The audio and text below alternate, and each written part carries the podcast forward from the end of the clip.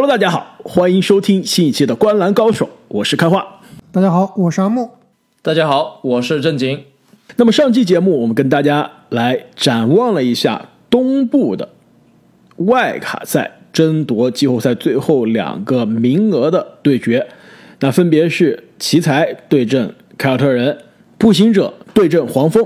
那么本期节目呢，我们将会把镜头转到西海岸，来看一下西部的最后两个外卡赛的名额争夺会是什么样的局面。那么呢，分别是第七名的湖人对阵第八名的勇士，第九名的灰熊对阵第十名的马刺。那么湖人和勇士的胜者将获得季后赛第七的名额，对阵第二的太阳。那输掉的那个球队呢，就必须和马刺以及灰熊比赛的胜者争夺最后一个季后赛的席位，也就是西部的第八名，在首轮对阵犹他爵士。那么我们还是跟上期节目一样，会分别来分析一下这两组对决。这每组对决中呢，两边的球队各有什么样的优势劣势，以及这一组对决的 X 因素，双方都有什么样的 X 因素。可能间接的或者直接的影响这个比赛的走势。那更关键呢，因为其实是一场定胜负的比赛，可以说这不确定性还是相对比较高的，一切皆有可能。但我们也会试图的去做出我们觉得心目中啊最靠谱、最科学、最准确的预测。但很有可能啊，这个结果可能会往往跟我们想的不一样。那这个让我们言归正传，先来看一下。这个第七和第八的对决，虽然两个球队的常规赛战绩放在西部只能是第七和第八，但是这组对决论话题有话题，论巨星有巨星，论这个比赛的精彩程度，那肯定是有这个顶级的精彩程度。这点我不同意，我认为这场比赛啊，很可能不会有很高的精彩程度。你对精彩程度的定义是什么？就是你的意思是这一场比赛可能是低得分，对吧？是这个意思吗？两边的这个进攻节奏比较慢。我觉得精彩程度最重要的是双方要能够对得上，要能够打得有来有回。我觉得这场比赛很有可能啊，很不幸。这阿莫，我要把你打住了，你这个不能再说了，你再说就把你的这个预测都说完了，我们就不用分析了。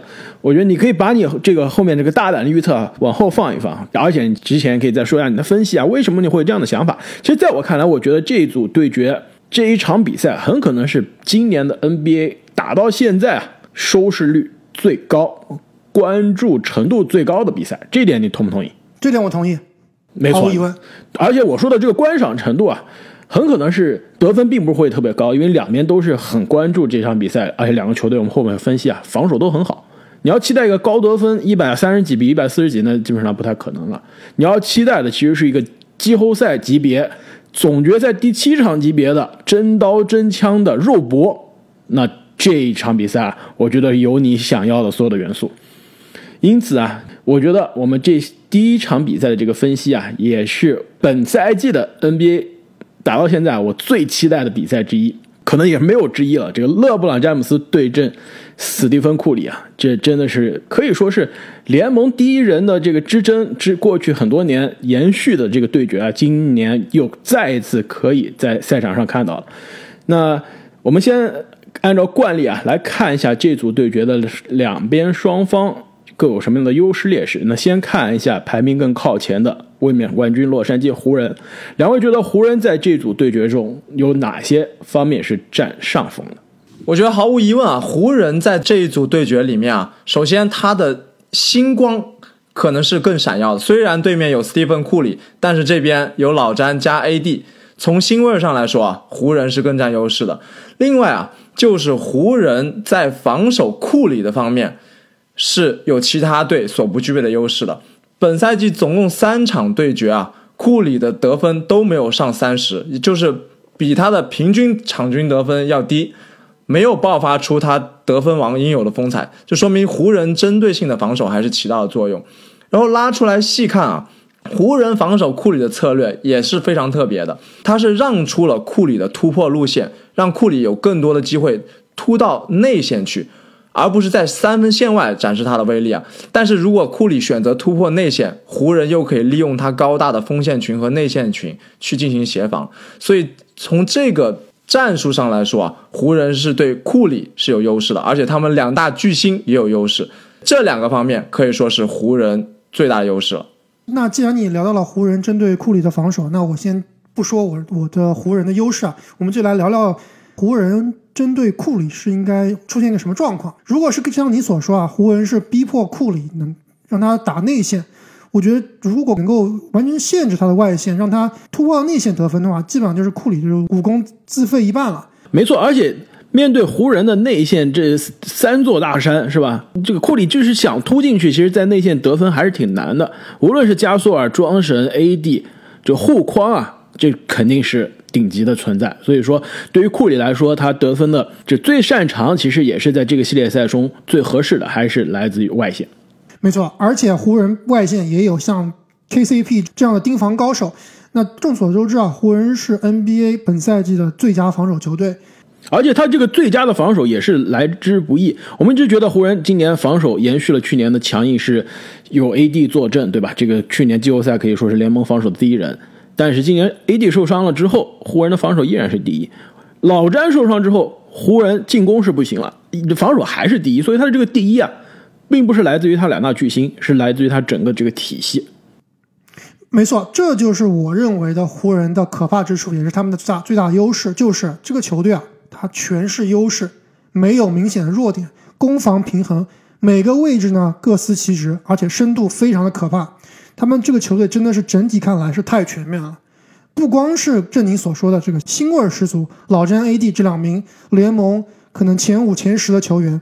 湖人之所以掉到这个位置，是有很多外因的，不光是因为老詹 AD 啊两个人可能缺了都有一两个月的时间，包括他的第三得分点施罗德啊，之前也是因为各种抓马这个新冠的问题啊，缺席了很长时间。那这段时间正是湖人队战绩啊急速下滑这段时间，所以之所以我在这个节目开头说啊，湖人打勇士可能真的不会非常精彩，其实我就是觉得湖人队真的有可能一边倒。他的实力是远远超过排名西部第七这个水平的。但说到防守啊，湖人确实是一支更优秀的队伍，但是勇士其实也不差。其实刚刚在开头啊，开花有提到，两支球队的防守都非常好。可能有些最近没有关注勇士的球迷可能会有疑问啊，勇士这个赛季防守真的好吗？其实如果我们去看一下，特别是在最佳防守球员怀斯曼受伤之后啊。勇士队最佳防守球员是 是对库里的防守是吧？他在场上，勇士的进攻就停滞了，把勇士防住了是吧？对他受伤之后啊，勇士整支球队的防守效率是一度排名联盟第一的，防守也是非常强硬的一支球队。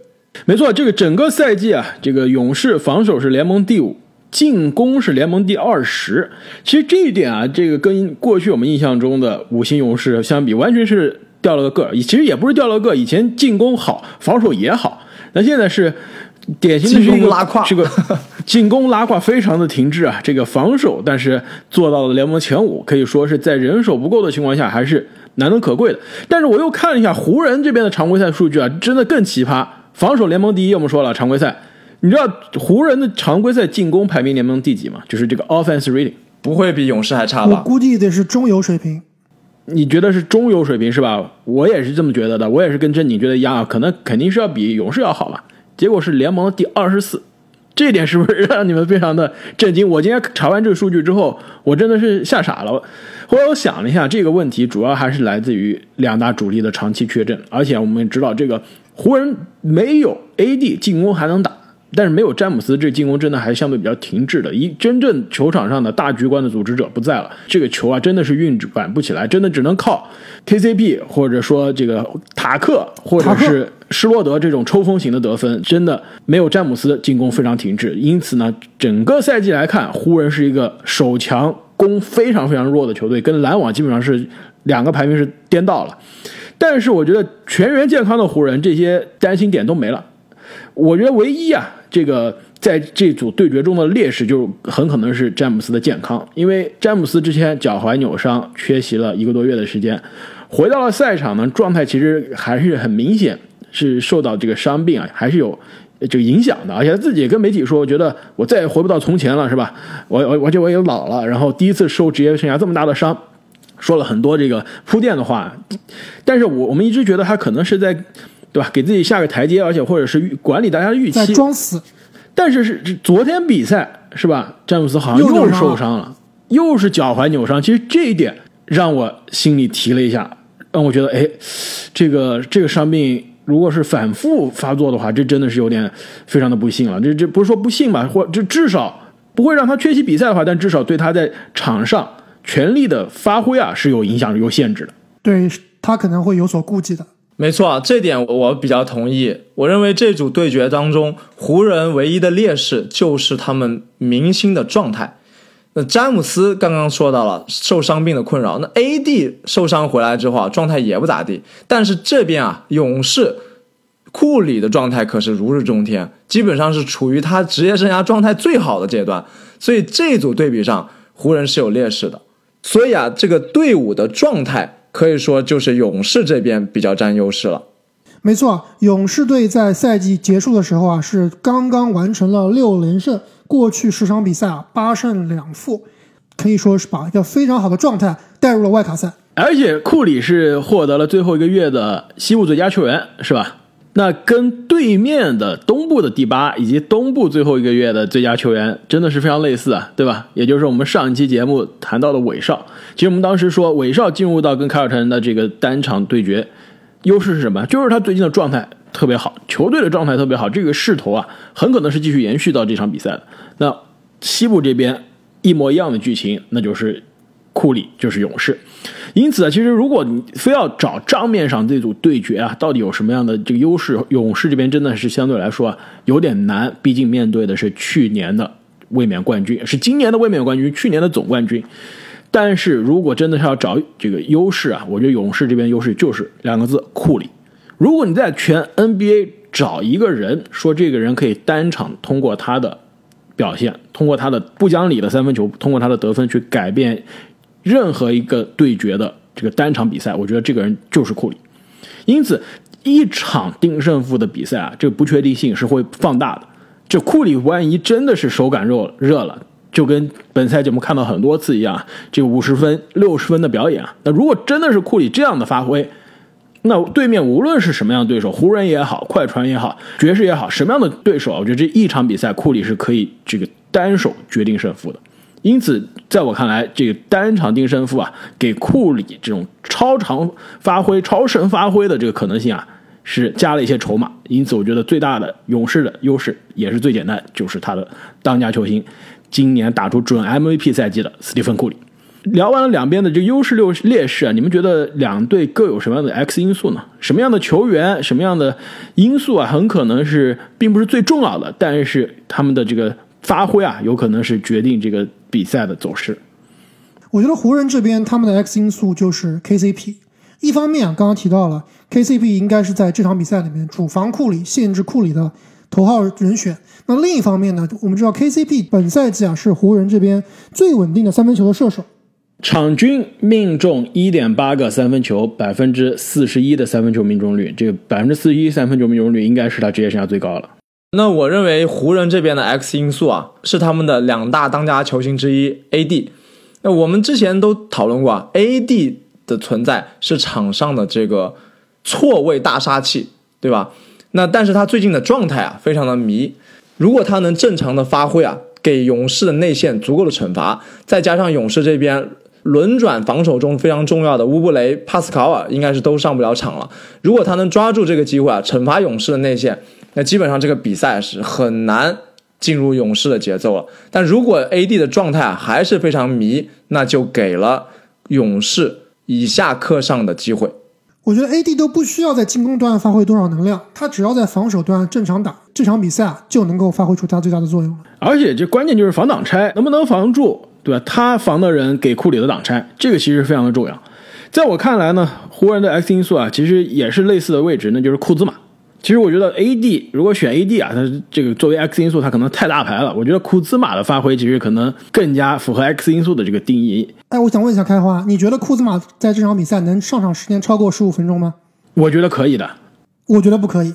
你觉得这个湖人会放弃让库兹马上场吗？我觉得库兹马打了时间肯定不会长。那你觉得湖人谁会抢走库兹马的时间？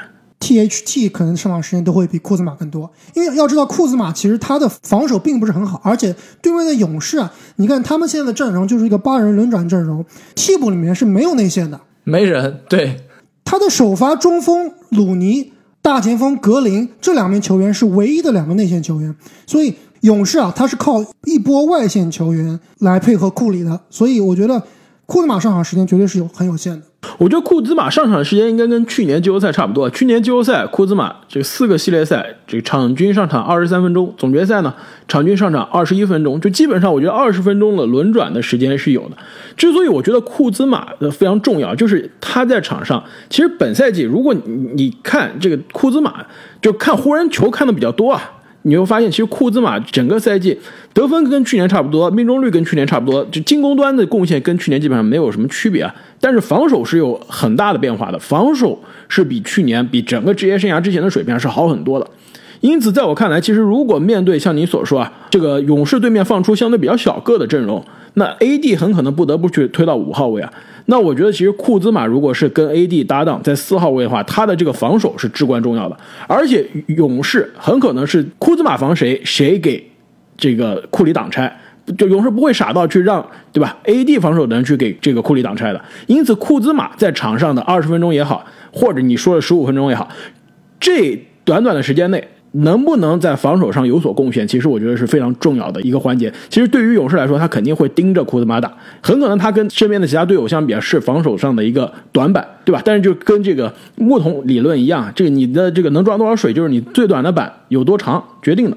所以如果库兹马的防守都做好了，整个湖人的这个防守都无懈可击了，那这一场比赛也就毫无悬念了。因此，在我看来，库兹马就是这场比赛的湖人的 X 因素。那相对于这个开荒你看好的湖人这边的替补啊，我倒觉得勇士队的 X 因素是他们的一名替补球员，就是爷爷泡的茶普洱茶乔丹普洱。那去年这个 这是什么梗？乔丹普洱，我不知道你们还没有印象，就是一个彻头彻尾的浪头王，这效率极低，出手呢极不合理。今年啊，他自从下放到发展联盟之后，回到勇士，一下变成了勇士的第三进攻点。那过去六场比赛，场均出场二十六分钟，场均二十点五的得分，接近百分之四十的三分球命中率，场均可以命中三个三分球。其实乔丹普尔在这场比赛至关重要的原因啊，就是湖人如果对于库里进行包夹的话，那他能不能投进空位三分是至关重要的。哎，这一点我觉得非常有意思啊！我刚刚说库兹马是湖人的 X 因素啊，阿木你说我可能就选的这个 X 因素选的太偏门、太小众了，是选了一个可能不是那么重要的球员。我其实这边我做的笔记，我写的勇士的 X 因素啊，也是乔丹普尔。我还担心，我说要不我说勇士的普尔也会被你这么说啊。那看来其实，在勇士这边我们是想到一块去了。普尔是勇士的第六人，但是这两个人的场均上场时间是基本上一致的。对吧？而且这个普尔，正如你所说啊，上个赛季新秀赛季真的是个灾难型的新秀赛季，投篮命中率百分之三十三啊，这是投篮命中率，不是三分球命中率啊。现在球员三分球命中率百分之三十三就已经是灾难了，他投篮命中率就是包括两分球的命中率，他这么低，这基本上是闻所未闻的。但是本赛季呢，这个命中率一下子上升了百分之十，到了百分之四十三，三分球命中率呢也有这个质的提高，所以啊，本赛季。在乌布雷现在受伤的情况下，普尔就是球队的正儿八经的第三得分点，甚至最近几场比赛啊，都是超过了威金斯啊，成为了球队的第二得分点。就比如说在这个过去这一周战胜鹈鹕的比赛中，普尔三十八分，对吧？四个三分球，六个助攻。其实，如果这场比赛库里以及他的勇士啊，想要跟湖人掰掰手腕，光靠库里一个人。有点难，除非库里是拿五十分、六十分以上，那那再说。正常发挥，对吧？场均三十二分的库里呢，就是三十分左右的水平啊，还是跟湖人对决啊，还是有些乏力的。必须需要另外一个队友站出来，威金斯也好，这个普尔也好，我觉得这两个人中必须有一个人站出来。其实我倒是更看好啊，这个普尔比威金斯在这一场比赛中有更好的贡献。毕竟我觉得普尔他的三分球威胁更大，而且他的这个状态其实变数也更大。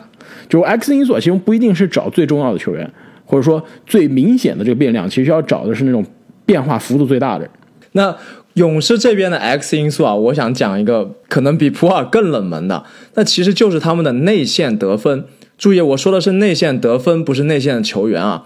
我们再回顾一下勇士队本赛季三次对阵湖人，唯一的赢的那一次，你们是知道是怎么赢的吗？那场比赛，勇士和湖人内线的得分是五十六比五十八，两个队的内线得分只差了两分，这样啊才能在勇士队整体三分低于百分之三十五的这个情况下，能跟湖人咬住比分，拿下一场胜利。所以说，如果没有能在内线得分上啊咬住湖人，那外线我们假设。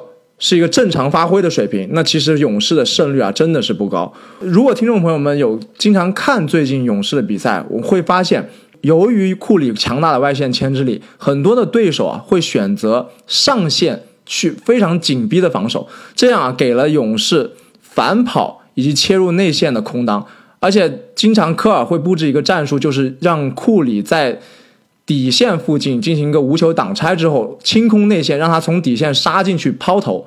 其实这几种战术是勇士用的比较多的战术，也造成了他除了三分之外，内线得分的这种方式。所以我觉得，如果这场比赛能把这些战术打出来，能对湖人强大的内线防守有一定的惩罚，才能把这一场看似悬殊的比赛拉回同一起跑线，再利用巨星库里去争夺比赛的胜负。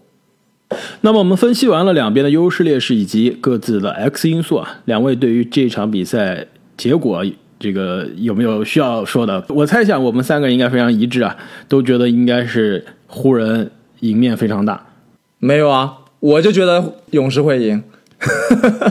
哇，正经，我喜欢你的这个主队选择是吧？正经，就作为作为库里球迷，你觉得如果就是真的是勇士最终赢了？库里应该得分差不多在这个多少水平？就是库里这场比赛应该是怎么样的发挥，才可以让你的这个预言实现？我觉得至少要四十分吧。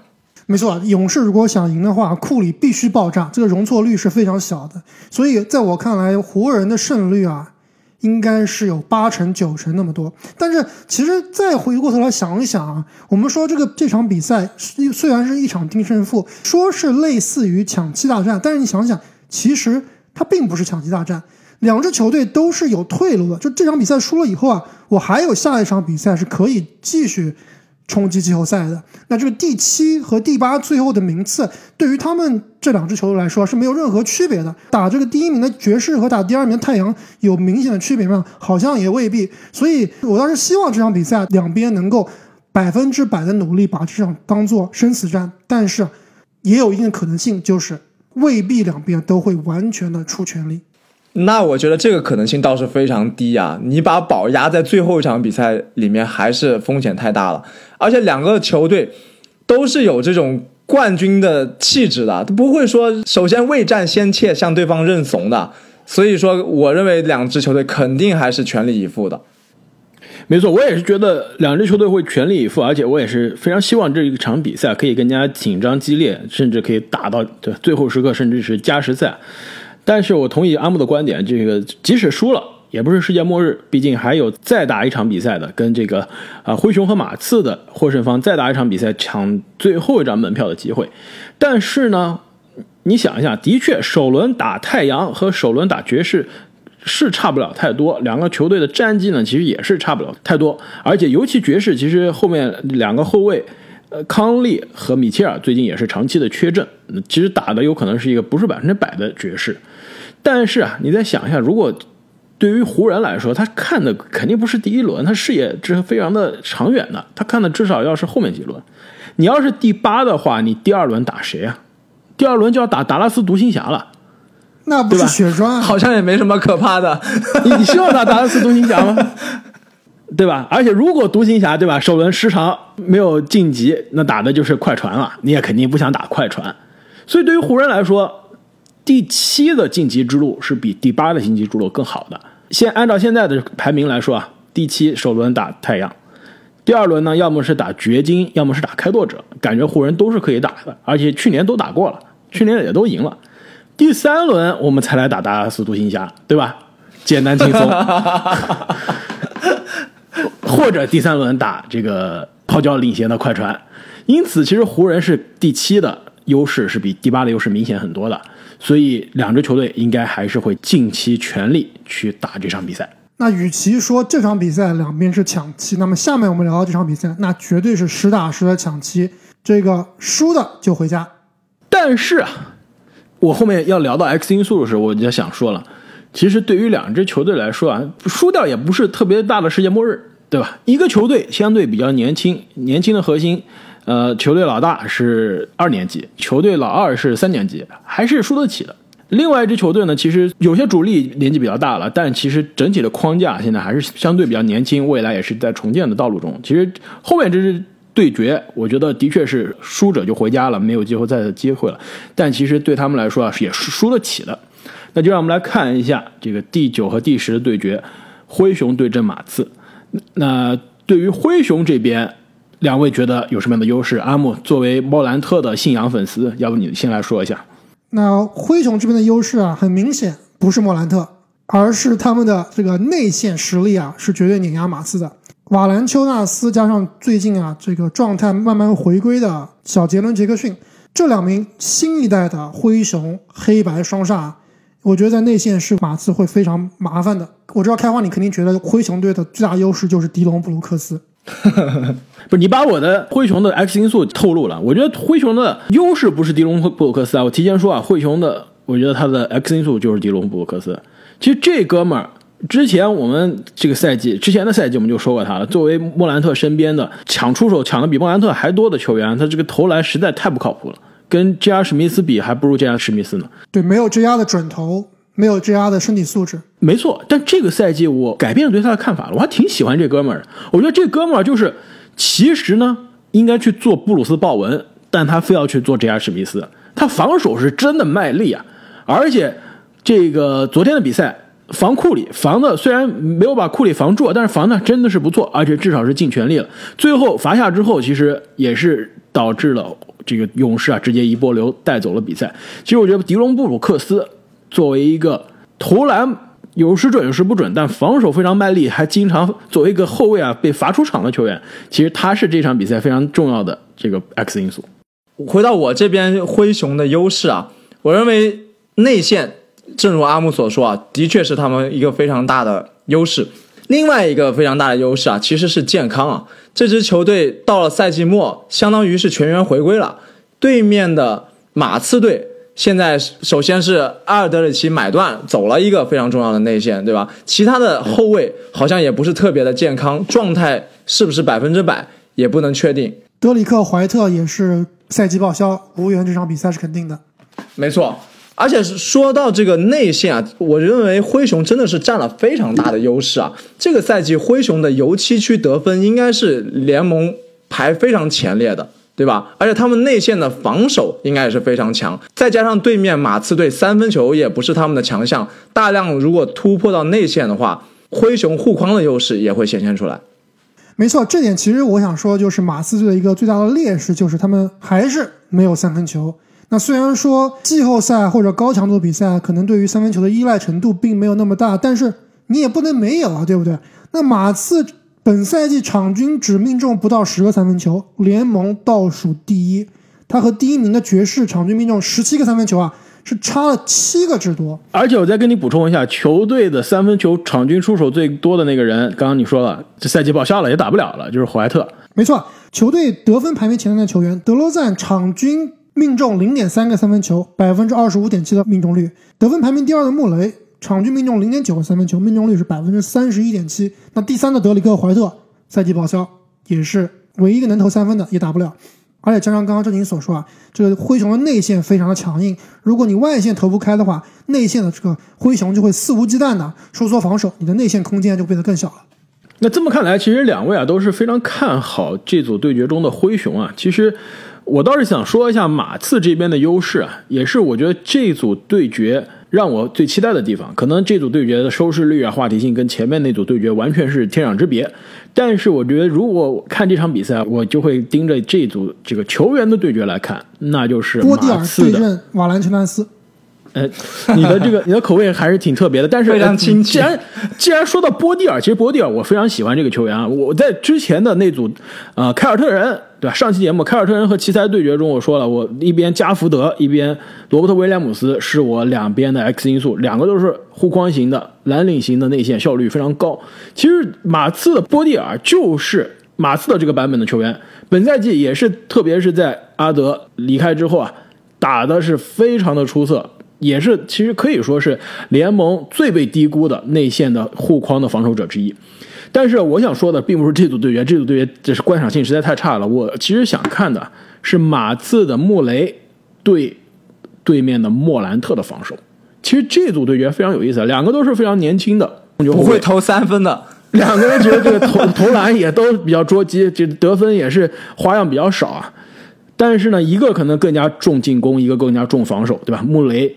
我之前说过，二年级就经过联盟的应该是防守二阵。那之后虽然是受过伤啊，一直也是典型的这个联盟非常难缠的外线的防守者，防对面啊投篮不太行，那是后卫啊，他防的是真的非常好。而且这哥们身材也是非常可怕，手长，对吧？腿长，这个身体也相对比较结实。我觉得他防莫兰特啊，真的很可能就是典型的可以控制住莫兰特的那种类型的防守者。而且我们知道莫兰特最近呢。这个投篮不太行，对吧？我之前说过，他干拔拔不起来，没有办法，这个在远程这个制造杀伤。更关键是，最近你看莫兰特比赛，你发现他小抛投特别多，没有以前那种疯狂的这个突破篮下，这个高难度拉杆，甚至别说这个之前的战斧暴扣了。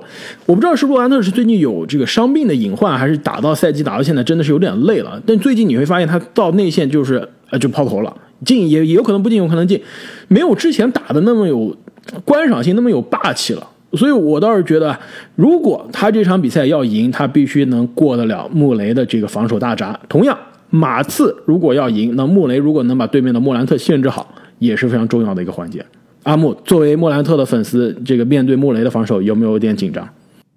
确实有点紧张，但是这也是确实是我认为灰熊的最大劣势，就是这个球队啊，虽然说是年轻有冲击力，但是。如果莫兰特哑火，他这支球队的组织进攻都是基本上没有章法的。那虽然莫兰特今年啊是非常让我们失望，但是这支球队说白了还得靠莫兰特。如果其他的球员发挥的再好啊，都不是 difference maker，都不能足以左右比赛。所以这一点就是我认为啊灰熊的最大劣势。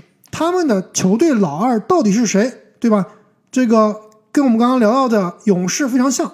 如果把库里掐死了，这支球队还能不能转得起来？灰熊一样，莫兰特掐死了以后，可能有些球员还能得分，还能得二十几分。但是啊，这个球队到底能不能赢球，我是非常不看好的。我觉得有点难，因为球队的其他的两个得分手 J J J 以及迪隆布鲁克斯啊，其实都是需要别人给他们创造进攻的。两个人其实都是非常适合接了莫兰特的传球啊，这个投三分也好，这个中投也好，顺下也好。对吧？其实都不是一个进攻的创造者。这一支球队真的进攻完全是这关系在莫兰特这一根线上。一旦这根线断了，整个球队的进攻也就停滞了。另外一个进攻的组织者可能就是要么是大锤，对吧？以前的马刺的球员，说不定是卧底呢，对吧？这个凯尔德森，人类蠕动精华，要不然就是替补的米尔顿了。那这两个人很明显跟莫兰特完全不是一个级别的球员。确实啊。刚刚阿木提到了灰熊队谁是老二的问题，确实是非常的有意思。现在有好几个候选啊，你说到底是年轻有冲击力、有投射、有盖帽的 J J J，还是这个非常有拼劲、防守凶狠、得分也有的迪隆布鲁克斯，还是说内线的比较稳定的这个瓦兰，还是说刚刚开花提到的第二组织点？大锤，其实每个人啊都有自己的特点，但是好像每个人啊单独也站不出来，确实是这一支球队非常大的一个问题。那么我们刚刚讲到灰熊的时候啊，我已经讲了我的灰熊的 X 因素啊，那么再来看一下马刺这边的我的 X 因素，就不知道你们俩能不能猜到？凯尔顿·约翰逊，马刺队的库兹马。你这个是凯尔顿·约翰逊的褒奖啊，我真的是非常的欣慰。我总感觉好像一下黑了三个人，但是呢。让你失望了，阿姆。虽然我非常喜欢凯尔登·约翰逊啊，但是我觉得这一组对决，凯尔登·约翰逊，呃，算是 X 因素，但真正的 X 因素啊，其实并不是一个球员，就是马刺的这个球队到底是他来的目的是什么？就我觉得，如果我是马刺，我会思考一下，我真的是要赢这个比赛吗？或者准确说，任何一个职业球员、职业球队，他在赛场上打，他肯定是会想赢的，就不像最近对吧？我们看到的这几场比赛中，西部的某支球队为了防止对吧过早的遇到同城死敌的湖人队，就故意的不上主力，而且输给了这个摆烂的球队雷霆，导致雷霆那场比赛什么情况？雷霆说我也想输呀。把打得非常好的马勒敦打一半，说你别打了，我们还要这个摆烂呢。结果波古挺身而出，对，结果雷霆背了黑锅，在上了四队的情况下，还把四队打得好的人安在板凳的情况下，还是赢了这场比赛，对吧？西部的某支球队为了避开湖人，这真的是故意输了一场比赛。其实我跟开花观点很相似啊，就是马刺的这个求胜欲其实就是 X 因素，他们到底会出几分力？这个真的不好说。所谓的生死战，对于马刺来说，其实影响力真的没有那么大。没错，其实我我想说就是这个，不是说马刺或者波维奇，对吧？那么多年的职业操守，这么多年的口碑，会真的是为了，对吧？在打这场比赛不尽全力，对吧？真的去输啊？但我觉得他的求生欲没有那么强，不像前面的湖人和勇士，真的是想赢。对于马刺来说，我进了季后赛，现在是就赢了这场，然后再赢勇士或者。湖人强到第八，我首轮打爵士能又能怎么样呢？跟去年的结果又有什么样的区别呢？对于我有什么好处呢？长远的发展有什么利处呢？并没有。其实，阿木啊，正是你前段时间我们分析啊西部外卡赛的局势的时候，你问我的那个问题，让我有了这个想法。就是 NBA 今年是有外卡赛的这个赛制的，所以说对于这些进了外卡赛但是没有进季后赛的球队啊，他才能拿到就乐透签。对他才有乐透签，他才能参加这个抽奖。虽然抽到前三的概率非常低，可能就百分之五到百分之七，但是至少我是可以去抽奖的，我至少是可以有机会拿一个乐透签的。对于马刺来说，我如果这场输了，我可以去拿乐透签；但是如果我是赢了，非常幸运的进了第八，首轮被横扫了，我乐透签就没，说不定就成为了下一个历史上的黑八奇迹。呃，对，马刺历史上还真的上演过，所以在我看来，不是说马刺会放水故意输，但是马刺没有那么强的求胜欲。其实这就是 X 因素。如果马刺的策略是不管怎么样，我这场比赛就是要赢，那这个很可能很激烈。但是如果马刺想想说，哎，无所谓了，其实输了也就输了，我们要看三到五年之后球队的长期发展，那很可能这场比赛灰熊会赢得非常的轻松。那么我们聊完了这个第九和第十的对决啊，可以说收视率肯定完全跟。这个第七、第八的湖人、勇士的对比啊，是这个差了很多。而且你们有没有发现，湖人、勇士的这场比赛，把它放在了周三，本周三的美国的美东十点钟才开打。我很少是见到有 NBA 的比赛是这么晚才开打的。因为两支球队都是西海岸球队啊，和东海岸的时差有三个小时呢。其实我们这边的十点啊，就是西部的七点。其实这个时间应该是在西部的黄金时间的。但是无论怎么说啊，虽然这场比赛我估计打完，即使不打到加时，也是我们这儿半夜一点多钟了。我我们三个应该还是会守在电视机前去看这一场巨星之间的对决。而且其实最近勒布朗啊，非常奇怪，你没有发现最近勒布朗在狂吹库里，粮草未动，毒奶先行。没错，他在媒体面前说，我心目中的 MVP 就是库里，不是其他人，就是库里。你们觉得这个勒布朗这么说是为什么？就是除了毒奶之外，还有什么样的目的？没有了，我倒是没有想那么多。我觉得勒布朗就是打心底里觉得库里是一个值得可敬的对手。在当年骑士和勇士大战了那么多年的比赛里面，两个人也是知根知底了。虽然说不能说他们在场上这个没有 beef 没有冲突啊，但是总体来说，这两名球员也是代表了 NBA 的牌面，私下的交情还是不差的。也有可能啊，是勒布朗他有相似的经历啊，就之前他也曾经是单核带队啊，把这一支球队扛在自己的肩上，然后表现也非常出色。那这个赛季的库里啊，可能让他看到了以前的自己。我觉得这个惺惺相惜以及勒布朗对于库里的尊敬，这肯定是存在的。但是我觉得更重要的是啊，其实勒布朗他是相对比较会制造话题，对吧？相对比较会给自己。搭这个舞台的一个球员，我觉得他更多是想啊，创造这样一个话题，告诉大家，你看，我今年如果真的夺冠了，我这晋级之路是有多难。我外卡赛还要打一个 MVP 级别的球员，然后后面以第七的种子进入到季后赛，还要打准 MVP 卢卡东契奇是吧？没错，对吧？之前 NBA 印象中第一顺位夺冠，可能就要追溯到。九五年的这个就是火箭二连冠的第二胜，这个火箭是以第六最终是夺冠了。当时看来就是基本上不可能的，也给火箭赢了这个德州小强的这个外号，就是踩不死的蟑螂。如果勒布朗詹姆斯对吧，从第七的身份或甚至是第八的身份进入到总决赛，真的还是能再次夺冠的话，那我觉得他又要跟去年一样说了。你看他去年说了什么呀？他说我职业生涯四个总冠军有两个至少是史上最难的，一个是一比三落后的情况下逆转了史上最强的七十三胜球队，另外一个呢是在气泡的这样一个艰难的环境下赢了总决赛。那如果今年真的是又打了外卡，还打了他心目中的 MVP 的球员，在有第七、第八的情况下进入到季后赛最终夺冠，那我觉得这个冠军实打实的，我觉得真的是史上最难的晋级之路了。这个感觉是你硬给老干编的剧本。我被老詹洗脑了，是吧？但是听起来好像真的有那么回事儿。听起来非常像老詹会说的话，我对吧？可以唬小白，不能唬我们的这些专业球迷。这个阿莫，你说老詹和库里的 beef 啊，其实这 beef 这个准确的说就是老詹和库里的这个恩怨啊。其实这两个人，库里刚进联盟的时候，老詹是把库里作为一个小弟，就相当于老大哥的身份带着库里的。但是后来，特别是库里的 MVP 赛季和七十三胜赛季啊，媒体就球迷很多关注点都把库里作为了联盟的敌人。那时候把老詹有点冷落了，特别是一五年的总决赛，在失去欧文和勒夫的情况下，是输给了这个勇士。所以说，你看一六年的总决赛，老詹跟库里在场上多次的直接的对话，而且印象非常深刻。第六场，老詹盖了库里之而且，都是没什么好话。盖了库里之后，对库里是喷着垃圾话的。